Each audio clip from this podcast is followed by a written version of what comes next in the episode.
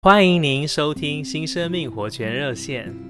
今天我们要来读《哥林多前书》十四章三十一节：“你们都能一个一个的申言，为要使众人有学习，使众人得勉励。”亲爱的弟兄姊妹们，在聚会中一个一个的申言，好比把许多小铜板堆加在一起。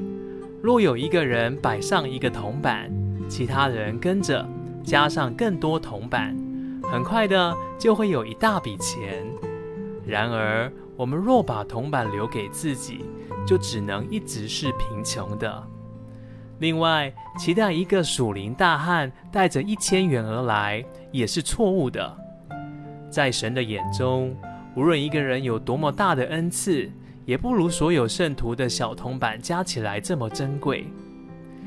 正如父母都喜欢看见孩子活泼快乐，神也渴望他的子民在他面前欢呼。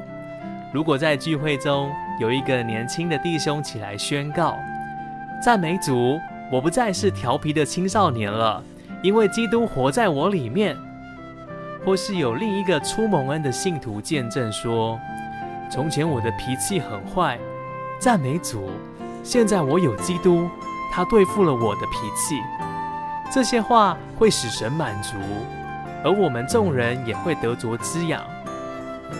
亲爱的弟兄姊妹，愿我们都抓住机会，在聚会中站起来，见证我们对主的经历。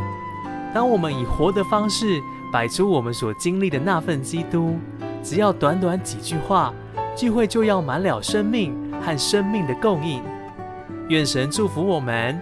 谢谢您的收听，我们明天再见。